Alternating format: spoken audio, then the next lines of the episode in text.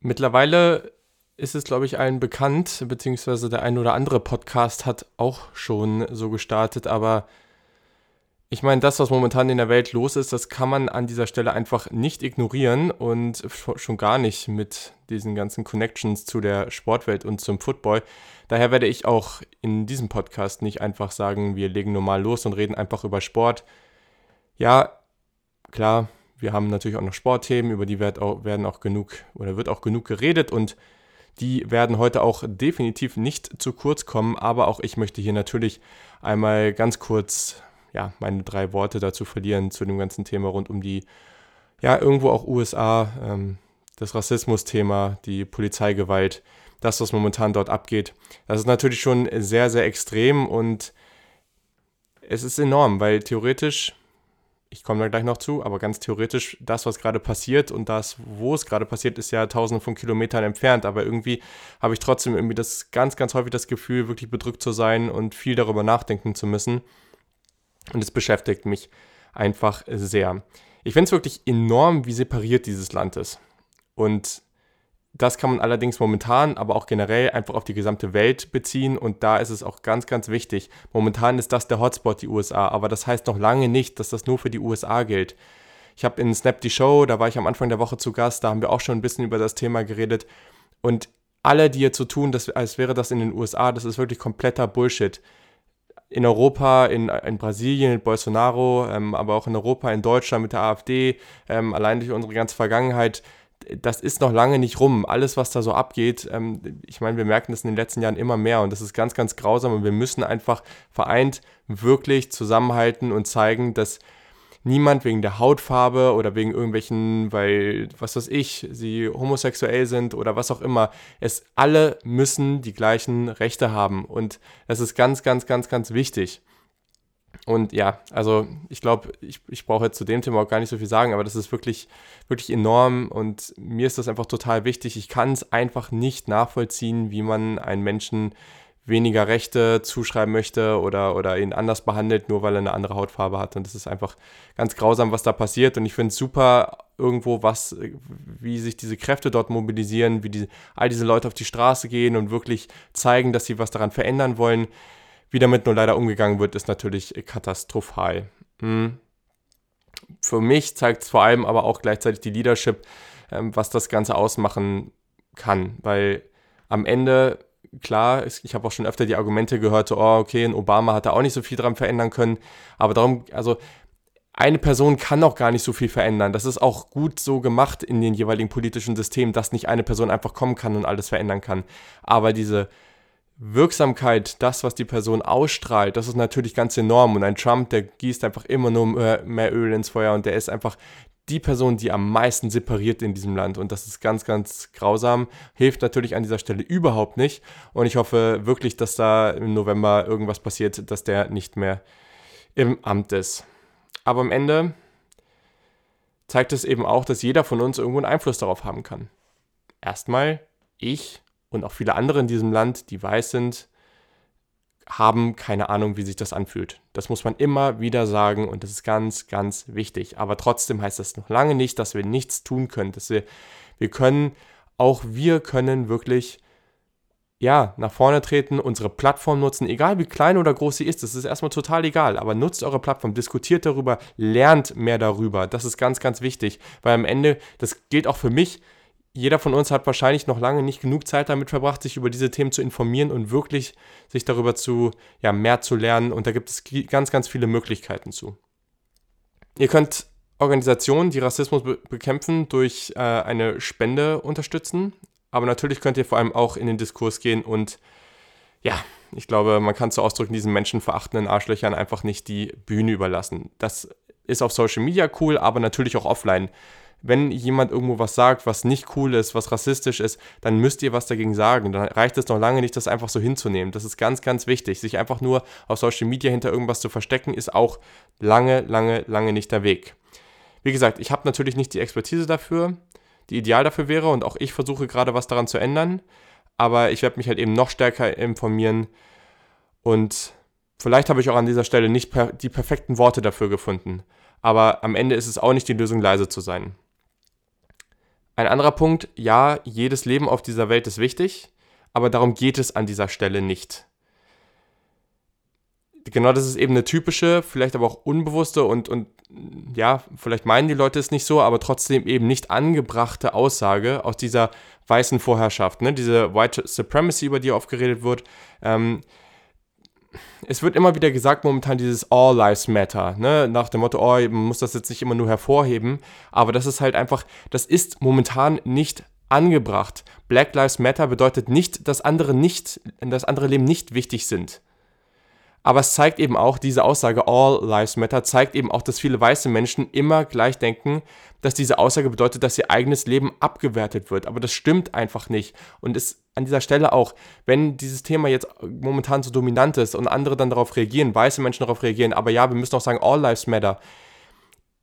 Ich weiß oder ich habe keine Ahnung, ob es in allen Fällen so ist. Wie gesagt, manche, manche reagieren so und denken vielleicht auch, äh, das ist jetzt die richtige Reaktion und wollen gar nichts Böses.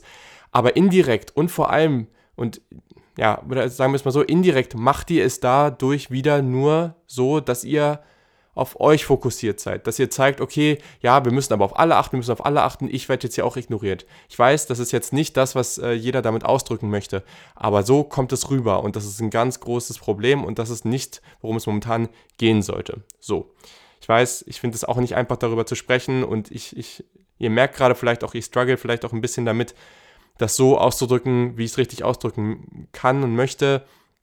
Es ist einfach nicht leicht, aber ich versuche es jetzt hier und sagt mir gerne, wenn ich irgendwas jetzt hier gesagt habe, was nicht ganz richtig war oder was ihr kritisch findet, dann können wir da gerne zu in den Diskurs gehen. So. Es geht am Ende darum, dass sich die Gesellschaft in den USA, aber natürlich auch hier in Deutschland wirklich darauf fokussiert, strukturelle Diskriminierung wirklich zu beenden. Ich habe ein paar Links in die Show Notes gepackt, ähm, die helfen könnten, euch zu informieren oder zu unterstützen. Vor allem dort sind ein paar Links zu Organisationen, die schon seit längerer Zeit gegen die aktuellen Probleme oder was heißt aktuelle Probleme, gegen diese Probleme, die eigentlich schon seit Jahrzehnten und Jahrhunderten vorhanden sind, ankämpfen und die wirklich, wirklich toll sind. Guckt euch das mal an, lest euch das durch und spendet. Ganz wichtig, auch wenn es nur ein bisschen ist, aber es hilft. Schaut euch einfach mal an, äh, was ihr da reingehauen habt wenn, ähm, und, und spendet einfach so viel, wie ihr einfach könnt. Genau, ich glaube, das passt an der Stelle so. Ich habe auch nochmal, ähm, ich meine, ein paar Accounts auf Instagram dazu gehauen, die, die ähm, gut informieren, Leute, die wirklich, wirklich Ahnung von dem Thema haben. Ähm, ganz, ganz viele coole Ressourcen. Lest euch das bitte durch.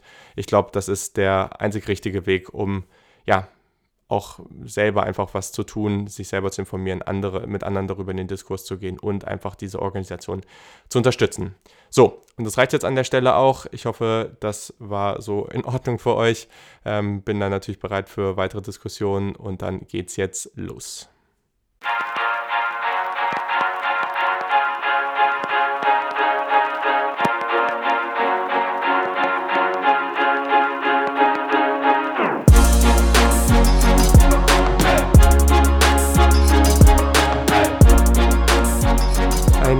Wunderschönen guten Tag und herzlich willkommen zum Saturday Kickoff Podcast. Eurem Podcast für Draft Coverage das gesamte Jahr und natürlich auch den College Football.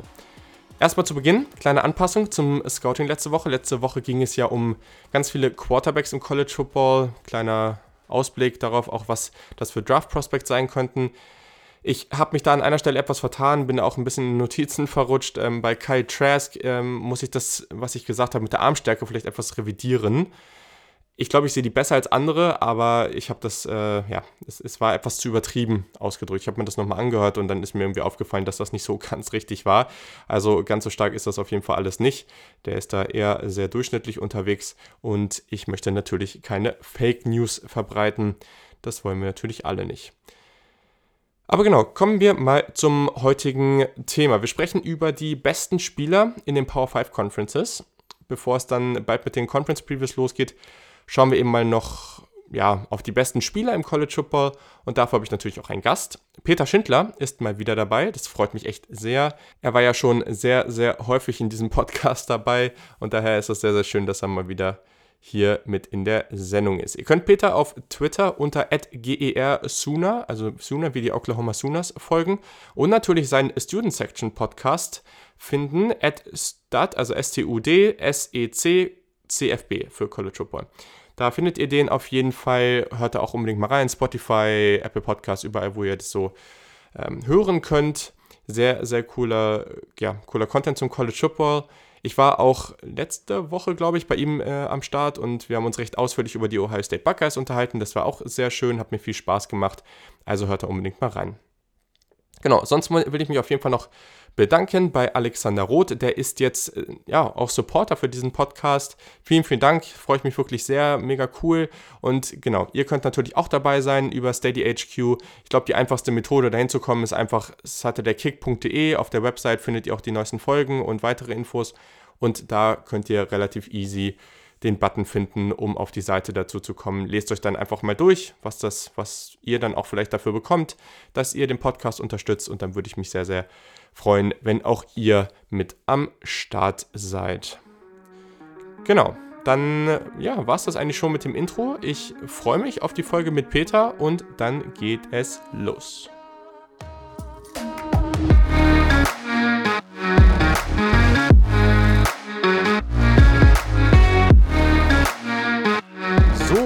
Da sind wir jetzt auch und der Peter Schindler ist mal wieder am Start, was mich wirklich sehr, sehr freut. In der letzten Saison haben wir viele Aufnahmen zusammen gemacht, hat mir immer viel Spaß gemacht. Sehr schön, dass du wieder Zeit gefunden hast und ja, wieder am Start bist, Peter. Ja, moin, moin. Schön wieder hier zu sein. Macht auf jeden Fall immer Laune, mit dir über College Football zu sprechen. das kann ich nur so zurückgeben. Und ja, ich glaube, ein Thema, was den College Football tatsächlich in der letzten Woche oder eigentlich auch in den letzten Wochen, weil es viel Spekulation darum gab, aber nun gab es eine Entscheidung bei JT Daniels, dem Quarterback, der ja seine ersten beiden Jahre im College bei USC verbracht hat, dort ein ja, ein solides Freshman-Jahr gehabt hat, würde ich mal sagen. Also der hatte schon noch schon ziemlich viel Hype um ihn, als er ans College gekommen ist. Five-Star Quarterback, sehr, sehr hoch gerankt und ja, das erste war, Jahr war sicherlich okay. Ähm, Im zweiten hat man dann große Hoffnung gehabt und in dem Spiel, was ich live gesehen habe, vor Ort ist er dann, ich glaube sogar schon im ersten oder zweiten, obwohl zweites oder drittes Viertel war es, glaube ich, äh, nach eigentlich einem sehr, sehr guten Start in der ersten Halbzeit, glaube ich, so knapp 250 Passing Yards gehabt, ist er dann verletzt gewesen und hat sich, glaube ich, irgendwie Kreuzband gerissen, Meniskusschaden und alles drum und dran. Also gesamte Saison ausgefallen. Keaton Slovis, der Freshman, hat dann übernommen, sehr, sehr gut gespielt und nun ja, hat er sich entschieden, der JT Daniels zu transfern und es ist tatsächlich Georgia geworden. Die Georgia Bulldogs, großes Programm aus der SEC, ein Wahnsinnstransfer und da wollte ich natürlich dich auch mal fragen, was denkst du eigentlich dazu? Also ich muss sagen, äh, als die Meldung letzte Woche hochkam, ähm, das, das, das ging ja relativ fix. Also da gab es ja über Twitter erstmal die Gerüchte, dass dass ja. er zu Georgia transferieren würde und irgendwie eine Stunde später war das dann soweit, soweit fix gewesen. Es hat mich tatsächlich ein bisschen überrascht, weil ähm, im ersten Moment dachte ich mir, hm, okay, alles klar. Ich meine, man hätte, man hatte ja jetzt Jamie Newman sich geholt, aber dann ist mir halt eingefallen, okay, ähm, ist ja sehr, überhaupt nicht klar, dass JT Daniels überhaupt jetzt für 2020 die, äh, die Eligibility bekommt, also dass er überhaupt spielberechtigt ist.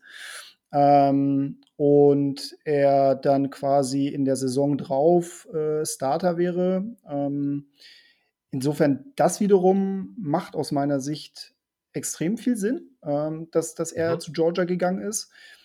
Ähm, Georgia rekrutiert ja extrem stark in den letzten Jahren. Also Kirby Smart ähm, hat ja wirklich viel, viel weggeräumt, was, was ähm, hochkarätiges Talent angeht. Und ich glaube, dass JT Daniels tendenziell so der letzte Baustein sein könnte, ähm, was, was das Georgia-Team angeht, ähm, wenn es in Richtung nationale Meisterschaft geht. Und äh, man darf halt nicht vergessen, also JT Daniels ist hinter äh, Justin Fields und Trevor Lawrence halt einer der ähm, hochbewerteten Quarterbacks äh, gewesen in dieser mhm. Draftklasse. Insofern, ähm, er ist auch ein super smarter Typ. Der hat ja, glaube ich, irgendwie seine Highschool ähm, Juniorjahr im Grunde beendet und ist dann direkt zu USC gegangen. Äh, ja, ich, ich glaube, dass da, da haben sich die Bulldogs auf jeden Fall einen ziemlich guten ähm, Quarterback geholt und ähm, ich bin sehr, sehr, sehr gespannt, ähm, wie er sich dann auch in diese neue Offense ähm, um Offensive Coordinator Monken dann auch äh, einfügen wird. Ja, du hast da ganz wichtige Aspekte gesagt, weil, also ich habe es, glaube ich, auch schon hier und da mal erwähnt. Ähm, erstens, was du gerade gesagt hast, JT Daniels ist jünger als die anderen beiden Kandidaten. Der ist schon relativ früh ans College. Und dann kommt eben noch dazu, also es wurde immer wieder gesagt, wäre der Recruiting Cycle etwas länger gewesen, dann hätte er die anderen beiden vielleicht noch eingeholt. Also guckt da ruhig auch mal auf sein Ranking. Das ist verdammt hoch. Also auch wenn er jetzt nicht der Nummer 1 oder 2 Quarterback in seiner Recruiting Class war, das ist so einer der besten Quarterback Prospects der wirklich letzten 5, 6, 7 Jahre. Also wirklich ein extrem starker Highschool-Spieler. Und ich glaube, zumindest, man konnte es zumindest auch schon sehen in seinen ersten beiden oder ja, eigentlich nur ersten Jahr. Da war schon sehr, sehr viel vielversprechendes dabei. Nun, ich habe vor ein paar Tagen ähm, wieder so einen Podcast von 24-7 Sports gehört und da ging es dann auch nochmal konkreter um die Situation und da wurde tatsächlich gesagt, dass sie ein bisschen nachgeforscht haben. Es wurde auch gesagt, dass er bereits ähm, einen Anwalt äh, für das Thema Eligibility hat. Was dann wirklich da äh, angeklagt wird, in Anführungszeichen, das wissen wir nie. Also das wussten wir, man kann zwar sich denken, was es bei Justin Fields war, wir wissen es aber eigentlich offiziell nicht. Wir wissen es auch bei Tate Martell nicht. Ähm, bei all diesen Spielern kommt das eigentlich am Ende nie raus.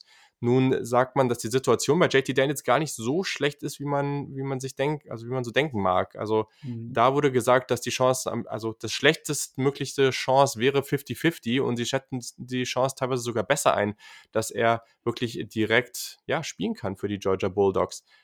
Wenn wir jetzt wirklich ein Quarterback-Battle hätten in diesen letzten sechs oder fünf, sechs Wochen dann, falls es ein Trainingscamp gibt, zwischen Jamie Newman und JT Daniels, wie würdest du das Ganze denn einschätzen? Ja, auf jeden Fall kein Nachteil für die Bulldogs, würde ich jetzt mal sagen. Also ähm, da, setzt sich, da setzt sich einfach der Bessere durch und der, der andere hat halt das Nachsehen und geht halt ins Transferportal. Das ist das dann halt mittlerweile so. Ne? Also im Endeffekt, ähm, The Rich Get Richer. In dem Fall wäre das ein absolutes Exempel dafür, ähm, dass, dass diese ähm, Behauptung im, im Grunde auch mal stimmt. Und ja, ich bin, ich bin dann sehr gespannt, wie dieses Battle ausgeht, weil ich glaube, dass ähm, Jamie Newman da halt tendenziell auch ein bisschen mehr zu verlieren hat als ein JT Daniels, der dann auch ein bisschen ja. mehr Spielberechtigung hat oder Restspielberechtigung hat, auch aufgrund seiner Verletzung. Und ähm, ja, man wird man es halt sehen. Also wie du schon sagst, im Endeffekt wissen wir es halt nicht, was dann ausschlaggebend ist, ähm, wenn er spielberechtigt ist. Aber man hat, also die Zahlen sprechen ja schon deutlich für ihn. Also äh, ich glaube, mittlerweile ist es so, dass zwei Drittel der, ähm, der Anträge auf sofortige Spielberechtigung auch tatsächlich durchgehen. Und deswegen würde ich jetzt mal so als Außenstehender auch sagen, also 50-50 halte ich persönlich auch für sehr realistisch. Und ähm, dann muss man halt mal sehen, was, was rauskommt. Also zu verlieren hat er nichts. Ähm, und der Druck wird wahrscheinlich eher auf Jamie Newman ähm, liegen. Ich weiß nicht. Also ich glaube, ich glaube persönlich, dass das ähm, gut, also zwei gute Quarterbacks zu haben, ist halt per se erstmal kein Nachteil. Das ist natürlich sehr, sehr korrekt. Ja, bin ich auf jeden Fall gespannt, was da passiert und das wird oder das, das setzt Georgia natürlich in eine hervorragende Situation, nicht nur für dieses Jahr, sondern eigentlich für die nächsten Jahre sind natürlich dann auch mit weiteren Freshmen bzw. Highschool-Recruits, ne, zum Beispiel einem Brock Vandergriff, natürlich wirklich hervorragend ausgestattet, auch für die nächsten Jahre dann. Also ich glaube, bei Georgia kann das sich auch nur weiterhin positiv entwickeln. Das sieht alles sehr, sehr gut aus. Okay, aber dann kommen wir zum eigentlichen Thema heute. Und zwar geht es nochmal darum, wirklich auf die besten Spieler im College Football zu gucken. Bevor nächsten, nächste Woche dann die Previews losgehen, wollen wir da nochmal einen, einen kleinen Überblick gewinnen, wird jetzt auch nicht so extrem in die Tiefe gehen, aber ich denke, es ist eine ganz unterhaltsame Übung. Und zwar gucken wir auf jede Power 5 Conference und sagen jeweils mit einem Backup oder wir gucken mal, wenn wir dann immer die gleichen haben, nennen wir vielleicht noch ein, zwei weitere, aber teilweise ist es halt auch einfach so, dass man da die gleichen hat. Gucken wir auf jede Conference und gucken für in jeder Power, Power 5 Conference den besten Quarterback, Running Back, Wide Receiver und Defensivspieler einfach mal kurz an. Wie gesagt, wir gehen da jetzt nicht so extrem in die Tiefe, aber da könnt ihr einfach mal einen Überblick gewinnen, was sind so coole und spannende Spieler, welche Teams scheinen da auch irgendwie dominant zu sein, weil sie einfach extremes Elite-Talent haben. All das ähm, werden wir damit sicherlich beantworten können. So, und ich glaube, eine Position, die wirklich, wirklich nicht schwer ist zu beantworten, ist der Quarterback in der ACC. Aber da kannst du ja mal sagen, wen du da so an 1 und 2 hast. Also an eins habe ich da Trevor Lawrence. Ähm, na gut, wen auch oh, sonst. Ne? Also das ist ja, das ist wirklich eine, eine, große Überraschung. Nein, jetzt Spaß beiseite. Also Trevor Lawrence ist ähm, legitim. Ich habe letztens einen Podcast gehört, da hieß es, ähm, er ist der beste College-Football-Spieler aller Zeiten. Ich weiß nicht, ob ich so weit gehen würde, ähm, aber er ist ein herausragender Quarterback und vor allem, ich glaube, er bringt wirklich alle Tools mit, die man von so einem Quarterback eigentlich auch haben möchte.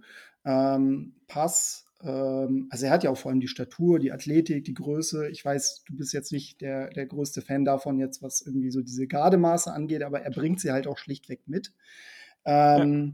Aus meiner Sicht ist es aber auch so, dass, dass er ein extrem wendiger Quarterback ist und ähm, dann auch durchaus mal die, die Beine in die Hand nehmen kann und loslaufen kann. Ähm, passt dann halt nochmal super in dieses ultra talentierte Team von Clemson. Insofern ähm, ist es sehr, sehr, sehr schwer, dann auch tatsächlich jemanden zu finden, der da auch besser ist in der ACC. Und das gilt halt aus meiner Sicht nicht nur für die Quarterback-Position. Jo, das ist tatsächlich, also ich, ich kann da auch einfach nur so mitgehen. Viel mehr kann ich dazu eigentlich nicht sagen. Lawrence habe ich ja neulich im Podcast schon mal ausführlicher besprochen. Und ich denke, es wird einfach nur spannend zu sehen sein, ob er, also letztes Jahr am Anfang gab es ja so einen Stretch, wo er die erste sechs, sieben Spiele da relativ viele Interceptions und so weiter hatte. Mal gucken, wie das dieses Jahr dann aussehen wird. Aber ich denke, da gehen wir beide mit. Ähm, auf Platz zwei oder so als, als Art Backup äh, hätte ich jetzt hier tatsächlich Sam Howell, den jetzt dann, jetzt muss ich jetzt kurz überlegen, ja, Sophomore ist er dann jetzt, ne? Ähm, ja. Quarterback von von North Carolina. Einfach ein sehr, sehr spannender Spieler, der auch, glaube ich, nochmal extrem überrascht hat. Also viele haben den sicherlich gut gesehen, aber nicht, dass er so früh so gut sein würde. Klar, unter Druck musste er sich auf jeden Fall noch verbessern, aber ja, wie wir auch in diesem Podcast hier schon öfter besprochen haben, erstmal sind zwei Drittel aller Plays in, in, in den meisten Fällen ähm, nicht unter Druck, also mit einer, mit einer aufgeräumten Pocket, mit einer sauberen Pocket, sage ich mal. Und dementsprechend, das macht er schon wirklich hervorragend. Er ist noch sehr, sehr jung und ja, hat er extrem überrascht und North Carolina ist ähm, auf einem sehr, sehr guten Weg.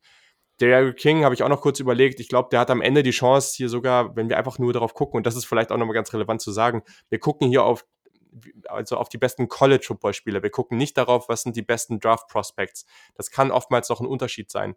Aber wenn wir jetzt drauf gucken und Derrick King wirklich komplett das aufs Feld bringt, was er kann, also das, was er vor zwei Jahren in Houston gemacht hat und vielleicht noch einen Tacken mehr, dann kann er vielleicht die dominantere College Football Saison als ein Trevor Lawrence haben. Das halte ich nicht für ausgeschlossen. Gleichzeitig ist es natürlich aber so, dass ein Trevor Lawrence immer das bessere ähm, Pro Prospect sein wird. Aber ich glaube, das sind noch zwei Namen, die man hier auf jeden Fall erwähnen sollte. Auf jeden Fall, da gehe ich auch absolut mit. Das sind noch die beiden Namen, die ich mir auch noch aufgeschrieben habe und vor allem die Eric King ähm, hat ja letzte Saison, das, das fand ich auch tatsächlich so ein bisschen, ähm, es ist schon ein einmal oder ein seltsamer Move gewesen, muss man sagen, aber da hat es bei ja. Houston und Dana Holgerson nicht wirklich geklappt. Er hat sich dann halt nach ein paar Spielen redshirten lassen. Da hieß es auch sofort, okay, ähm, das war es in Houston. Er wird nochmal sein letztes Jahr irgendwo anders spielen und äh, Miami hat jetzt, sagen wir mal, im letzten Jahr nicht so viel Glück äh, gehabt, was die Quarterbacks angeht. Auch gerade Tate Martell, der ja auch als ähm, hochgepriesener Quarterback äh, nach Miami gekommen ist von Ohio State, hat da nicht richtig Fuß fassen können. Ich glaube aber, die Eric King ist dann nochmal ein ganz anderes Kaliber. Und ich bin, ähm, bin sehr gespannt, ähm, ob er diese sehr, sehr anämische Offense von Miami im nächsten Jahr nochmal richtig beleben kann. Ich würde es ihm wünschen. Äh, Miami ist ja auch eine Brand, eine sehr kontroverse Brand, aber immer mhm. noch eine Brand. Und gerade für die ACC wäre es, glaube ich, von Vorteil, wenn halt neben ja. UNC, neben Clemson dann halt nochmal ein drittes Team irgendwie ähm, einen Aufschwung kriegen würde. Definitiv, da würde sich, glaube ich, niemand beschweren. Und ja, leider, wenn wir zu den Running Backs kommen, äh, sieht das dann nicht so gut aus für die anderen Teams, weil hier ist, glaube ich, der ganz klare Nummer 1 Kandidat dann Travis Etienne, der jetzt als Senior nochmal zurückgekommen ist, etwas überraschend. Unglaublich starker Running Back, unglaublich dominant, super Speed. Also, was der da abliefert, ist auch immer sehr, sehr enorm. Und ich glaube, der hat auch sehr gute Chancen, am Ende einer der ersten zwei Running Backs im Draft zu sein. Als zweiten Namen habe ich hier noch Jav ähm, Javian Hawkins äh, von Louisville aufgeschrieben. Der hatte wirklich brutale Stats auch letztes Jahr, über 1500 Yards Rushing. Also wirklich sehr, sehr stark, was er da gemacht hat. Und ja, gerade bei den Skill-Position-Spielern ist man eigentlich ganz solide aufgestellt bei Louisville. Also sehr, sehr spannendes Team. Und ich denke auch dieses Duo, das sind auf jeden Fall zwei Running Backs, die es auf jeden Fall in sich haben. Absolut. Ähm, und vor allem Louisville auch mit, ähm, mit, mit einer guten Saison im letzten Jahr. Also sie hatten ja, ja davor große Probleme gehabt gut, ja. und genau, überraschend gut. Ähm, ich habe an Nummer zwei Javonte Williams von UNC, ähm, auch ein Running mhm. Back, der äh, jetzt in sein Juniorjahr geht, ähm, hatte letztes Jahr quasi so eine Art Breakout-Saison gehabt, 933 Rush Yards, 5,6 Yards pro Lauf, 5 Touchdowns. Ähm, dann noch ähm, 183, äh, 176 Receiving Yards, ein Touchdown. Das ist auch noch ein Spieler, der auch durchaus davon profitieren kann, dass natürlich Sam Howell extrem talentiert auf der Quarterback-Position unterwegs ist. Ähm, da auch noch so eine gewisse Abwechslung in, in die Offensive der, der ähm, von North Carolina reinbringen kann. Sehr, sehr spannend. Dann haben wir hier, glaube ich, auch nochmal eine ganz gute Gruppe abgedeckt an der Stelle. Bei den Wide Receivers finde ich es tatsächlich spannend. Also ich weiß nicht, was du mit Justin Ross gemacht hast. Den habe ich jetzt äh, so ein bisschen in Klammern gesetzt, weil mhm. sicherlich ist das irgendwo der talentierteste Receiver in der ganzen Conference für Clemson, aber der hat sich ja jetzt leider verletzt. Ähm, scheint ja auch irgendwelche Schäden wirklich von der Geburt an gehabt zu haben, irgendwie an der, an der Wirbelsäule oder so, wenn ich es richtig gelesen hatte. Also da muss man jetzt mal wirklich hoffen, dass der überhaupt wieder zurückkommt. Aber genau, man wünscht ihm natürlich nur das Beste, aber der wird leider ausfallen. Und ja, es sind trotzdem noch sehr, sehr interessante Namen ähm, aus der, hier in der SEC bei den Wide Receivers. Würde mich mal interessieren, welche du da als die beiden besten hast. Also ich habe tatsächlich Justin Ross eigentlich als Nummer 1 Receiver gehabt. Das mhm. hatte ich mir dann auch entsprechend notiert. Dann kam ja die Meldung, dass er, dass er für die kommende Saison erstmal ausfällt. Ähm, Nummer, also mein quasi jetziger Nummer 1, vorheriger Nummer 2 Receiver ist Tutu Atwell von Louisville. ähm, 1272 Receiving Yards äh, elf Touchdowns in 2019, ähm, First Team All ACC ähm, und natürlich dann auch noch ein Pro Football Focus First Team All American. Das ist, ähm, das ist schon ziemlich beeindruckend. Ähm, das ist auch nochmal so ein Symbol daher, dass es für die ähm, für Louisville dann nochmal nach oben ging. Das ist äh, ein Spieler, der das äh, mit berücksichtigt hat oder der das halt mit, mit initiiert hat. Und mein jetziger Nummer zwei Wide Receiver ist Morian Terry von FSU. Ähm, ist äh, mittlerweile, glaube ich, ein Junior. Ähm, hatte mhm. jetzt äh, 35 Catches, äh, 744 Yards. Das ist jetzt noch nicht so, ich sag mal, Elite. Ähm, beziehungsweise nein, es waren 60, 60 Catches und 1100 1118 Yards 2019, genau so war es. Ähm, zweitbester äh, Receiver, was die Receiving Yards angeht in der ACC und Second Team All ACC Team.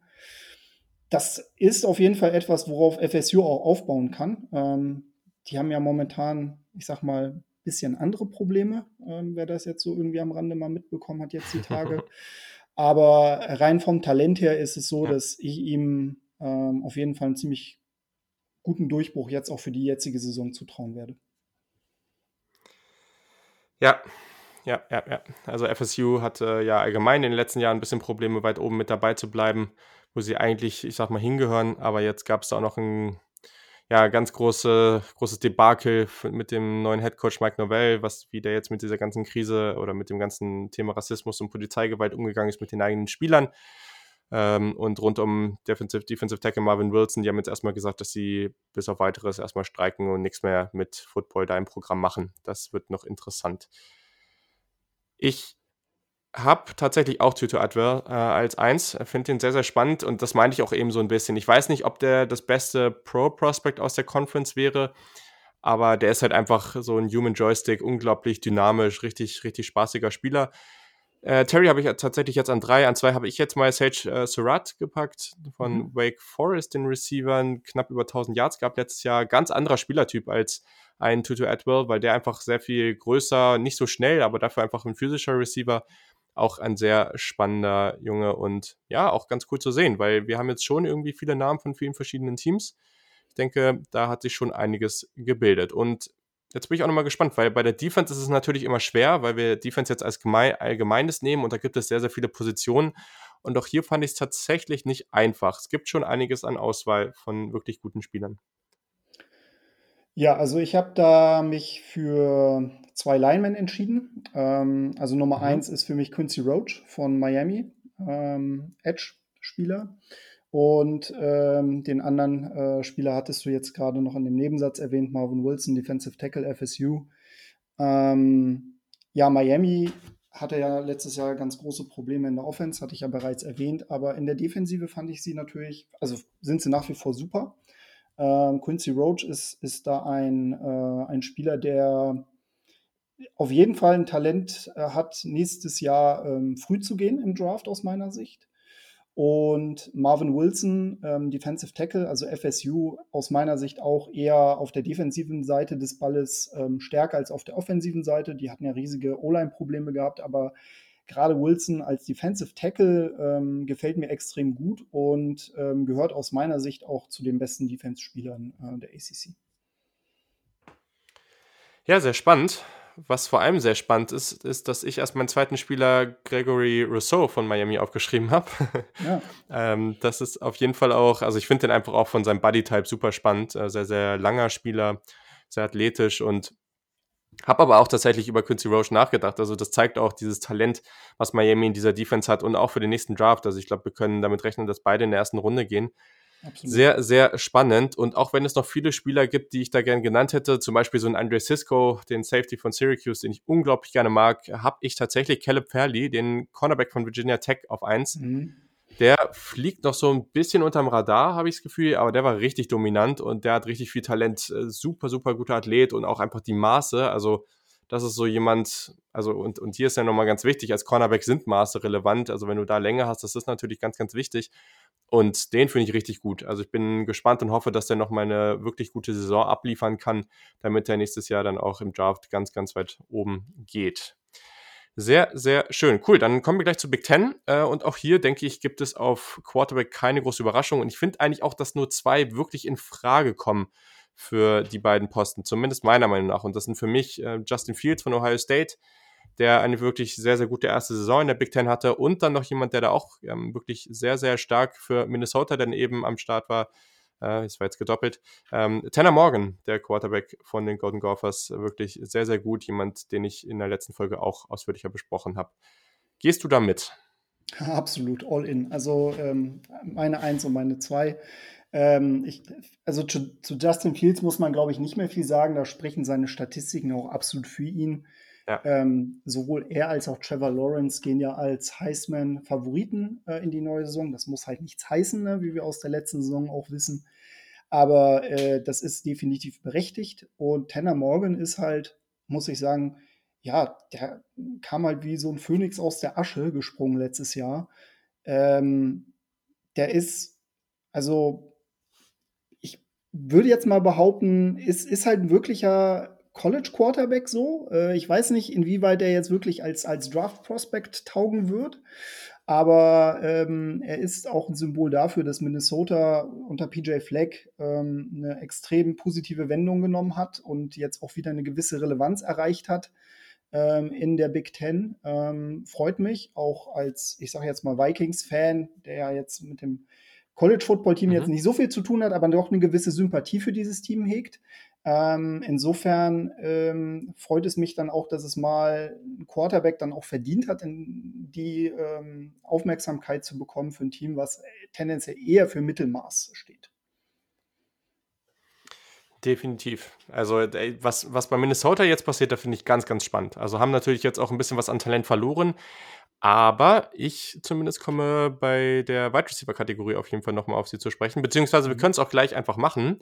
Mhm. Running Backs einfach danach einschieben. Und zwar ist tatsächlich, es ist ganz, ganz viel Talent auf Wide Receiver in dieser Conference. Definitiv. Und Trotz alledem, und da muss ich jetzt auch meinen eigenen Ohio State Bias umgehen, Rashad Bateman ist für mich der beste Wide Receiver in dieser Conference. Also das ist einfach ein krasses Biest, weil der einfach von der, also diese Mischung aus Größe und Athletik, ich finde den so spaßig. Das ist ein echt guter Route Runner. Also eigentlich bringt er alles mit. Also immer wenn ich wieder ihn angeguckt habe, habe ich gedacht so, hm, okay, andere Namen werden jetzt irgendwie höher genannt, ein Chase, ähm, für einen Draft jetzt ein Chase, äh, Waddle und so weiter, Rondé Moore, aber also Rashad Bateman ist einfach ein echtes Biest. Der ist so, so gut und der macht richtig Laune. Und danach, ich glaube, ich habe es auf einer Stufe bei, also habe ich jetzt einfach mal Chris Olave und Ronnie Moore so auf eine Stufe gepackt. Bei Ronnie Moore muss man natürlich jetzt nach seiner Verletzung erstmal abwarten, wie der zurückkommt. Aber da bin ich jetzt ganz, ganz gespannt drauf. Und Chris Olave ist einfach ein unglaublich spannendes Prospect, ganz, ganz spannender College-Football-Spieler, super Route Running, super Deep Threat. Und ähm, genau, also danach kann man vielleicht noch einen Garrett Wilson nennen, der auch sehr, sehr stark ist. Aber ich glaube, ähm, für mich ist Bateman da klar die Nummer eins. Also, äh, das ist interessant, weil ich habe tatsächlich Chris Olave auf der 1. Ähm, für mich Finde ich auch okay, finde ich auch okay. Äh, es ist, ja, das glaube ich, dass du das nimmst.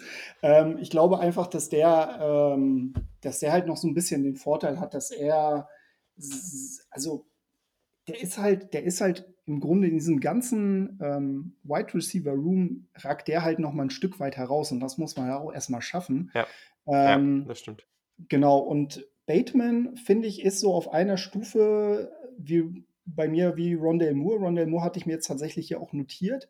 Ähm, aber auch hauptsächlich deswegen, weil er so eine spektakuläre Allzweckwaffe ist. Und ähm, wie du schon sagst, ne, es ist halt immer so ein bisschen die Frage, ob die Verletzung ihn dann nicht ein bisschen bremst. Aber der macht einfach unfassbar viel Spaß ähm, zuzugucken. Und Purdue ist halt jetzt auch so ein Team, ähm, was auf solche Spieler natürlich setzen muss. Ähm, Unberechenbarkeit in der Offense einfach mal zu produzieren.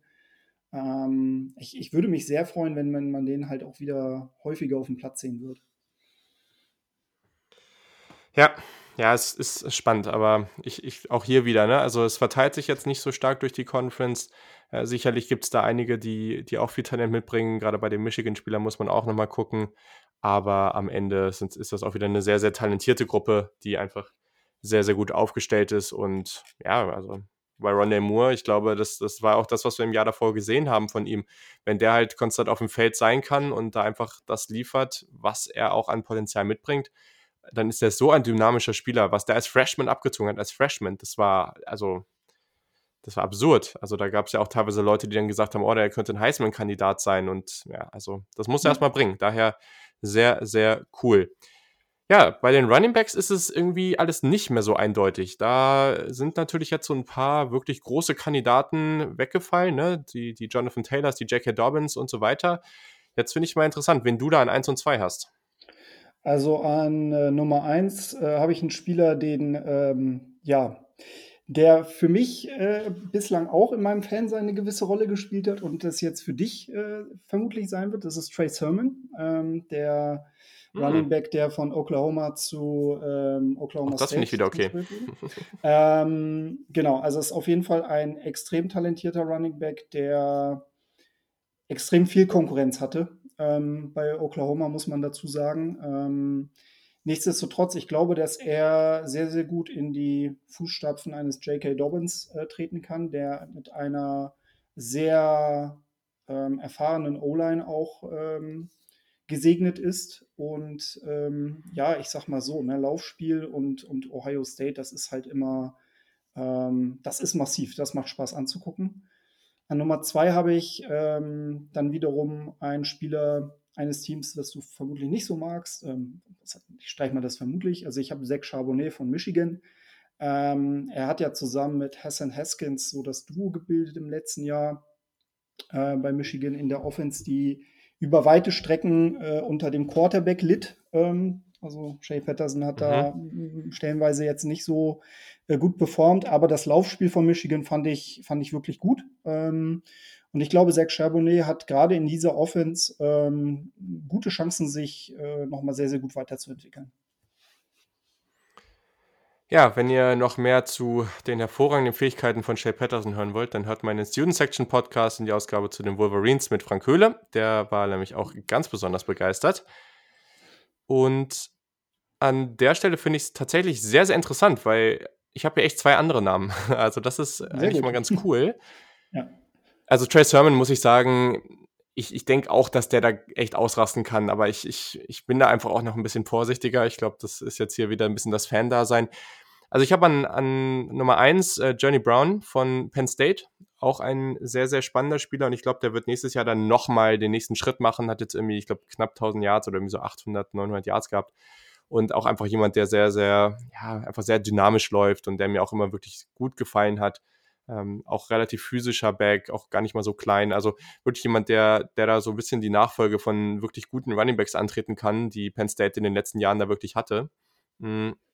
Mit Sanders, aber natürlich auch, äh, jetzt fällt mir der Name gerade nicht ein. wie heißt er denn nochmal? Hier, Mr. Ähm, Giants an 4 gepickt, äh, an 2 gepickt. Äh, hier, ähm, ähm, ja, ähm, hier. Jeder andere Mensch denkt sich jetzt wahrscheinlich, äh, Saquon Barkley, so heißt der gute, meine Güte. Genau, so.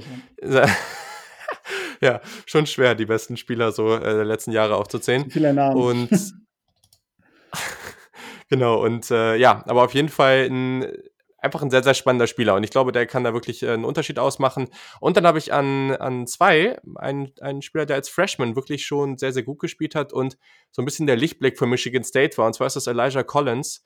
Der ist jetzt eben erst Sophomore, der hatte schon fast 1000 Yards und ja, also das sah auch eben sehr, sehr gut aus. Also der ist vielleicht nicht ganz so dynamisch wie ein Johnny Brown, aber ich glaube, ähm, das sind auf jeden Fall Spieler, die auch einfach für ihre Teams dann nochmal eine größere Rolle einnehmen können. Ähm, Haben es natürlich vielleicht nicht ganz so leicht wie ein Trace Sermon, der dahinter, ja, dieses Jahr vor allem auch nochmal hinter einer hervorragenden Offensive Line läuft, aber auf die würde ich auf jeden Fall auch nochmal genauer gucken.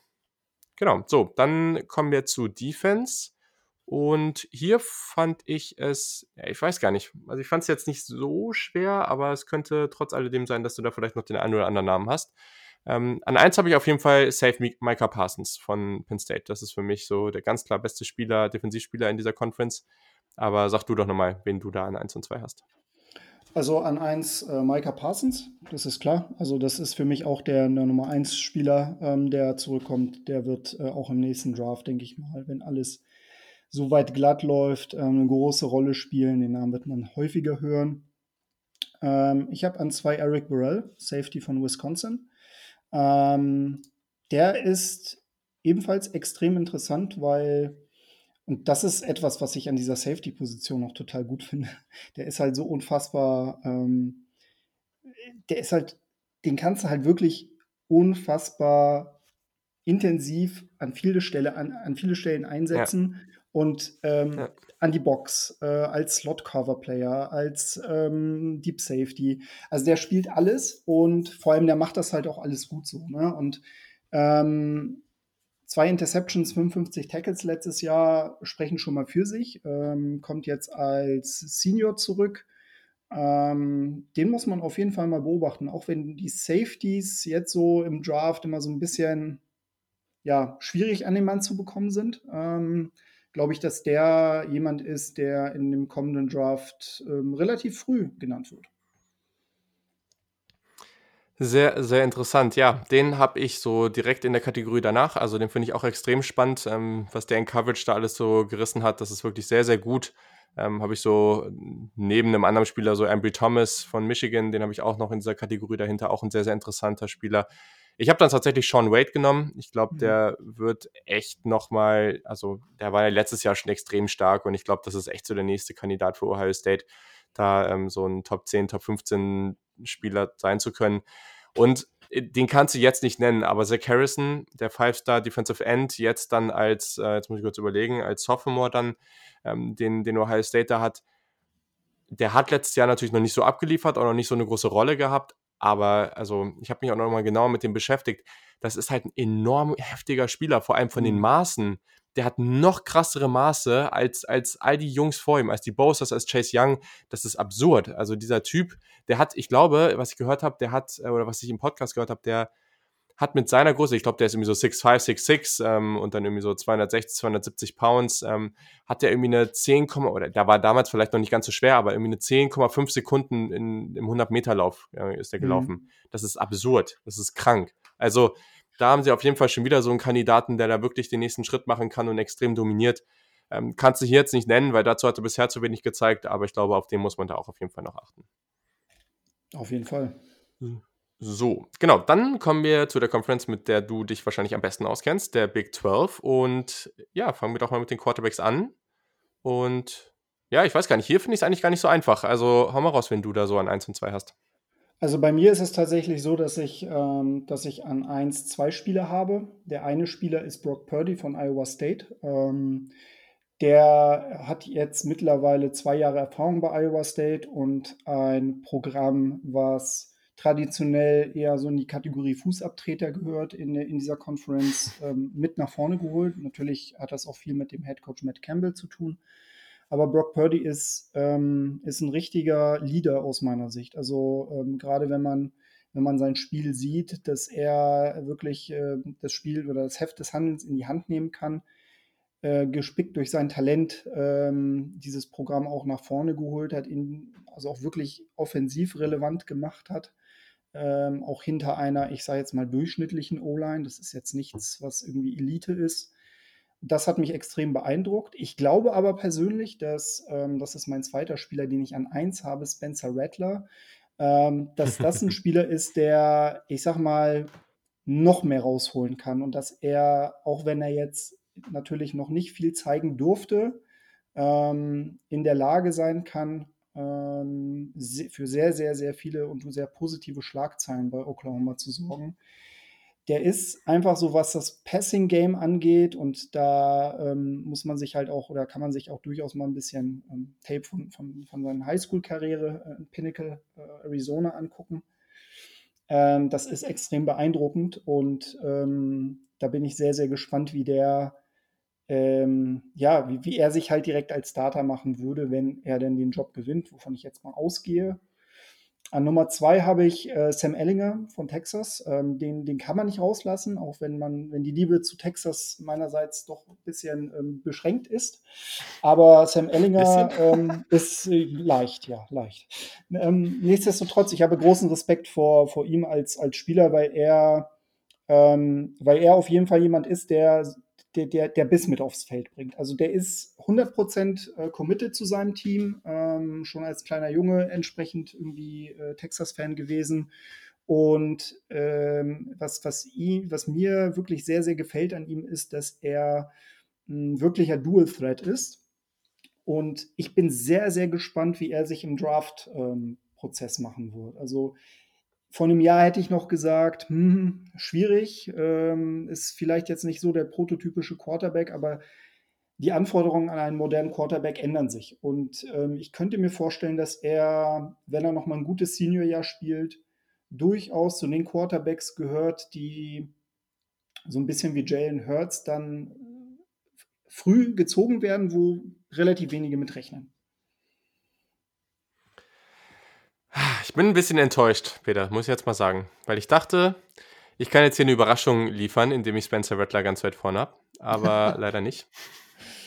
Also, klar, ich habe Brock Purdy hier auch so als, als 1A so oder als 1, wie auch immer man es jetzt hier nennen möchte, einfach weil der schon ein bisschen mehr zeigen konnte. Ich finde den super, das ist echt ein spaßiger Spieler, geht vielleicht nicht immer so äh, oder ist, spielt nicht so aggressiv, aber das ist wirklich jemand, der von Wurf zu Wurf wirklich sehr, sehr gut einfach als Quarterback ist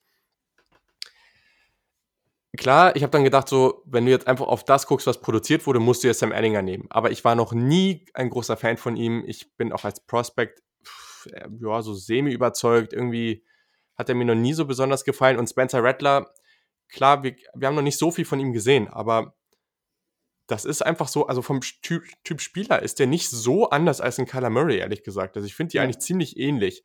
Und also Spencer Rattler, mich, also ich weiß, das ist jetzt wieder sehr weit aus dem Fenster gelehnt, aber mich würde das überhaupt nicht überraschen, wenn er nächstes Jahr die Heisman gewinnt und der in dann, jetzt muss ich kurz überlegen, in zwei Jahren dann als Nummer 1 Pick geht. Das, es würde mich nicht überraschen, weil es natürlich diese Offense macht. Diese Offense funktioniert unglaublich gut und er ist wieder für geschaffen.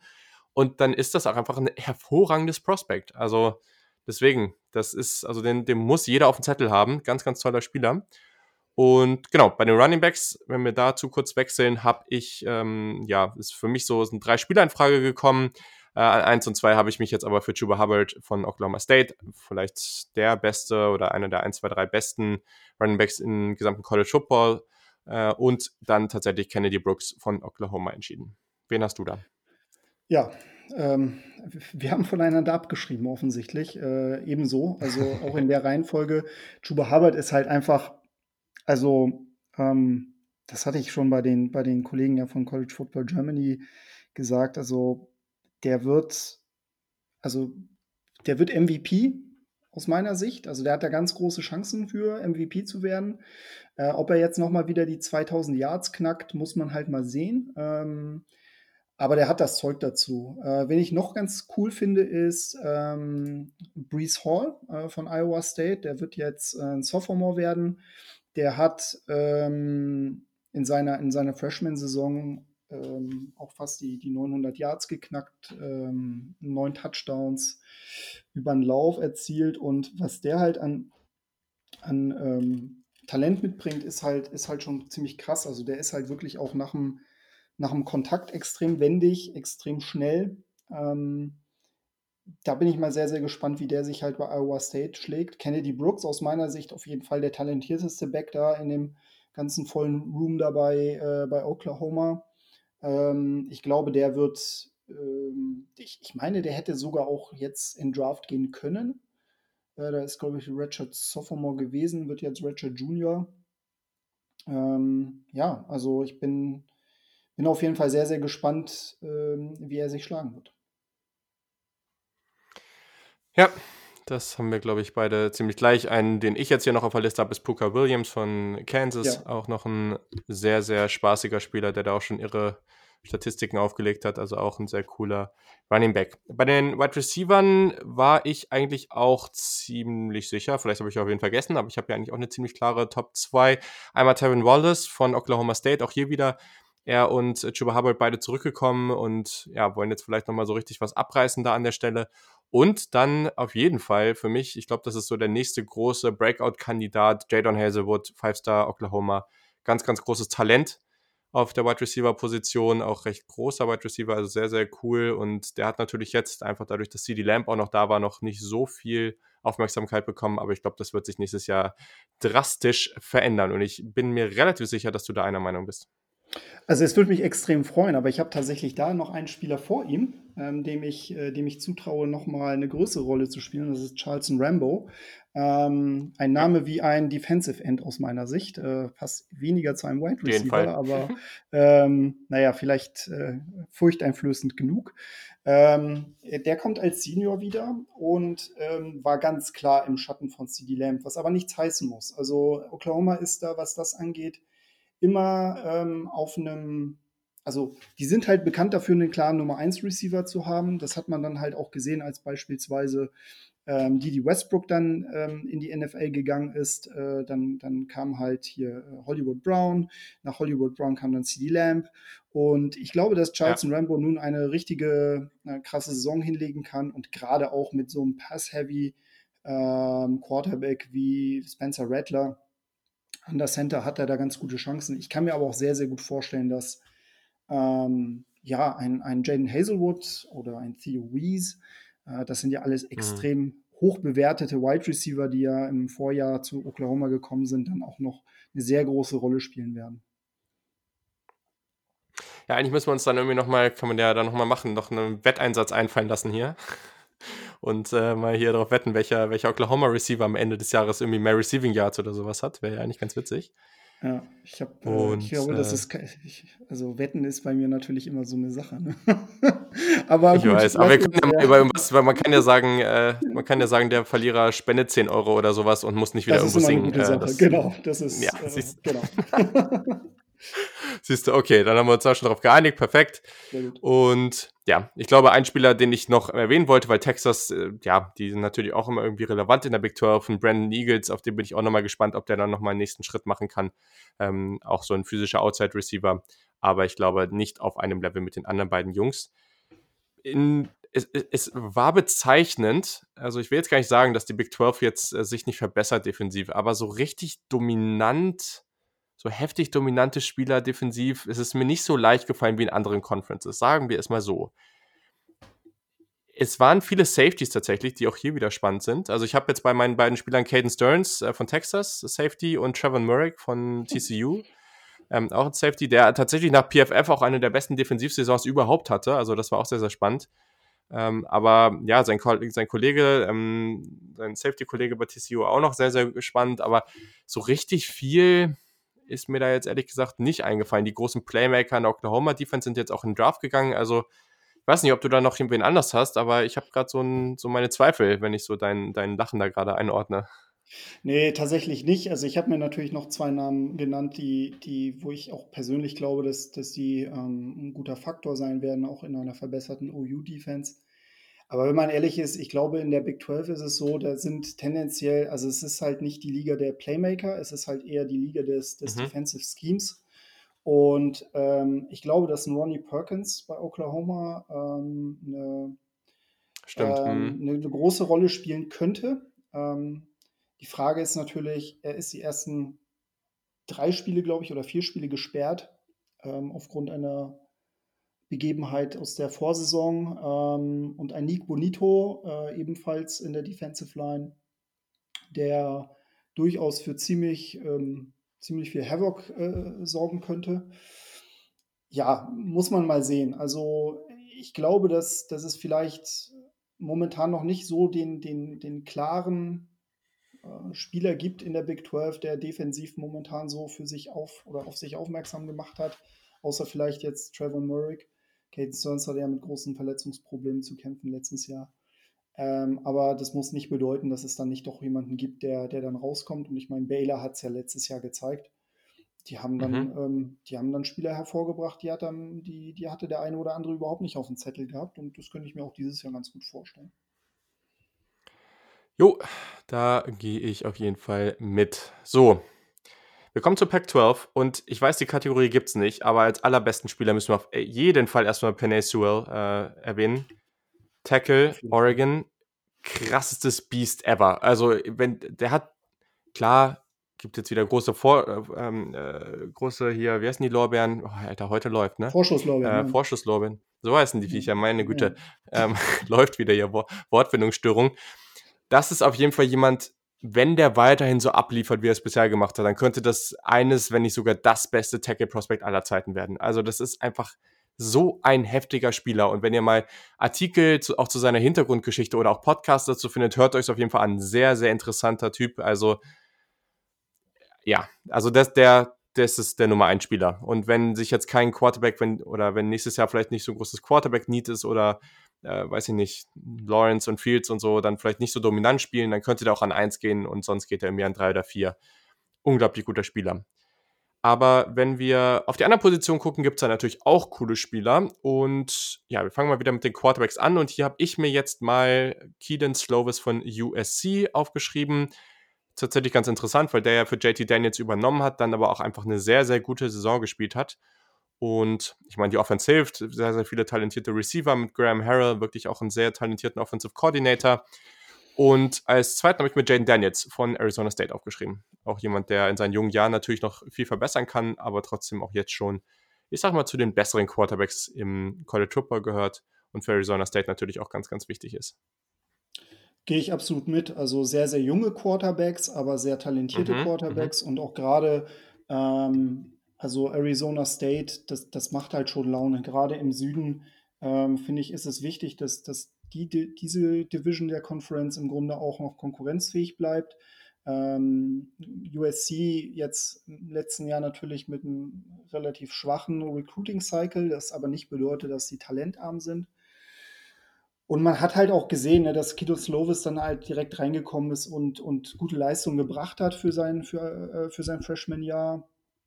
Ähm, Jaden Daniels hat sehr, sehr starke Würfe gezeigt. Also ich glaube, da ist extrem gutes Armtalent dabei.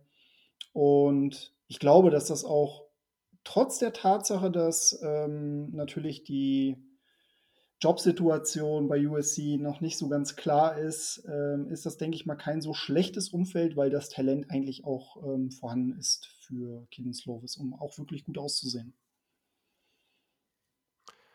Ja, also ich glaube auch dieses Jahr, klar, die, der Recruiting-Cycle war nicht gut, aber man darf das echt nicht unterschätzen. Also auch dieses Jahr wieder kann man echt damit rechnen, dass USC eine der besten, weit, besseren Wide Receiver-Gruppen im gesamten Land hat. Also das ist wirklich sehr, sehr stark und letztes Jahr mit Michael Pittman zum Beispiel ja auch sehr, sehr gut. Ähm, ja, sehr, sehr spannend. Wen hast du denn bei den Wide Receiver, äh, nicht bei den Running Backs, so?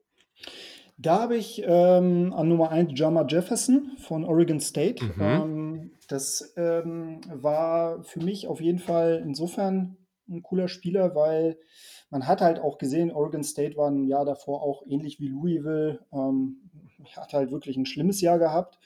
Und ich hätte jetzt ehrlich gesagt nicht damit gerechnet, dass Oregon State dann doch relativ gut performen würde. Und der hatte mich wirklich überzeugt. Der war ein Symbol dessen, dass es halt nach vorne ging. An Nummer zwei CJ Verdell von Oregon. Ähm, auch in der Offense ähm, ein, ein sehr interessanter Spieler. Ähm, da bin ich auch sehr, sehr gespannt, wie der, ähm, wie der sich jetzt auch im nächsten Jahr machen wird. Ähm, da ist halt so ein bisschen die Frage natürlich bei Oregon, wer sich da auch als Quarterback durchsetzen wird. Aber ich glaube, CJ Waddell wird da auf jeden Fall eine feste Größe sein. Jo, ich habe die beiden einfach nur vertauscht ähm, und äh, ich glaube auch bei Oregon, momentan sieht es nach Tyler Schuck aus, der, der Quarterback, der jetzt glaube ich ein Sophomore ist, wenn ich mich nicht ganz täusche. Mhm.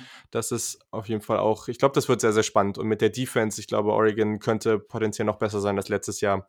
Sehr, sehr interessant und ein Name, den ich auf jeden Fall noch nennen möchte als so eine Art, ja, Receiving Back Max Borgi von Washington State, auch noch sehr, sehr interessant. Ich glaube, vor ein paar Folgen habe ich auch mal eine Frage zu ihm beantwortet im Mailback. Also auch der ist noch ganz, ganz interessant.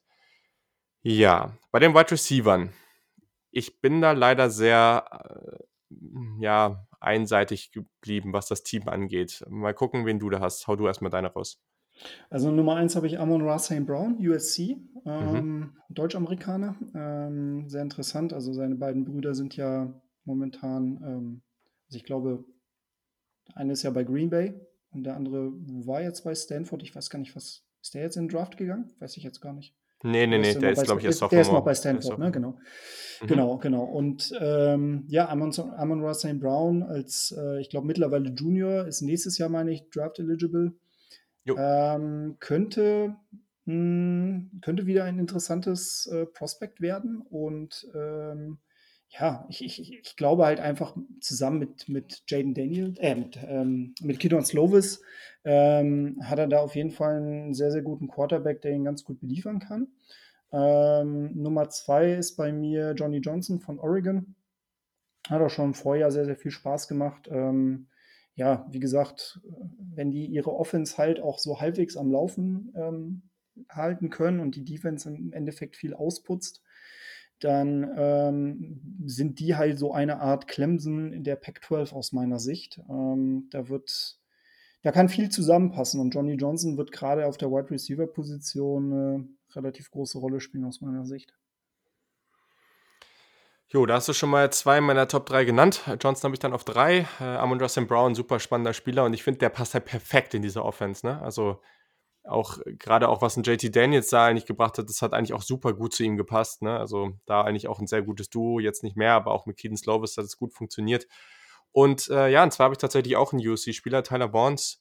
Den hatte ich vorletzten Jahr nicht so auf dem Schirm und da war ich ein bisschen überrascht dann gegen Fresno State, als ich da im Stadion war und dachte mir, hm, wer ist das eigentlich? Wer, wer, der dominiert, dominiert hier die ganze Zeit. Und Tyler Bonds, der, also der hat echt eine ähnlich gute Saison wie so ein Michael Pittman gehabt. Also der war da teilweise wirklich sehr, sehr stark unterwegs und ist zwar ein bisschen langweilig, jetzt hier zwei Spieler vom gleichen Team zu haben, aber ich habe es eben gesagt. Also diese Receiver-Gruppe ist sehr, sehr gut.